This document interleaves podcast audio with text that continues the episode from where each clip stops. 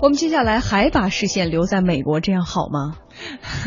接下来关注一下苹果公司啊，从这个 Apple Watch 诞生开始啊，这块被苹果寄予厚望的新产品呢，就被扣上了不接地气的帽子。无论是高达十二万的定制版，还是普通的运动系列，都没有像 iPhone 那样能够持续激发人们的购买欲望。在今年四月份苹果手表开售的两个月内呢，美国官网的日销量啊，就从最早的二十万块狂降到了两万块。再加上产品本身被吐槽应用种类少、响应速度慢等等操作问题，所以大部分人的 Apple Watch 啊，逐渐就沦为一块普通的，仅仅是用来看时间的手表。除了这个外表看上去时尚之外呢，好像都没有什么实用性。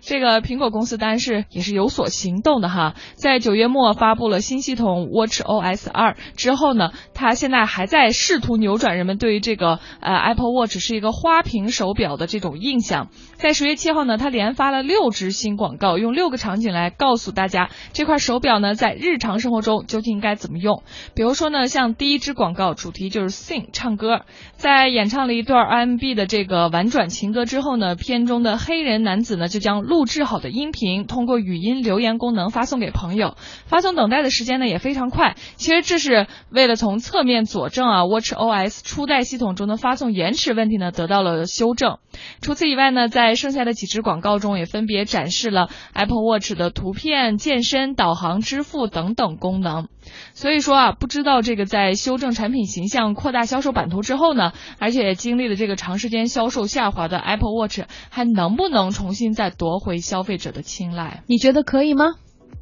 我觉得也还是有希望吧。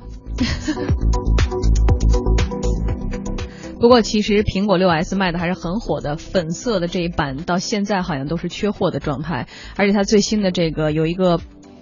怎么讲？照片的一个 Live 系统啊，非常的时髦。这是很多的科技界的朋友都会觉得说，这绝对是又是一个创新。而这个应用接下来在其他的手机上，或者说在其他的设备上都会被追捧。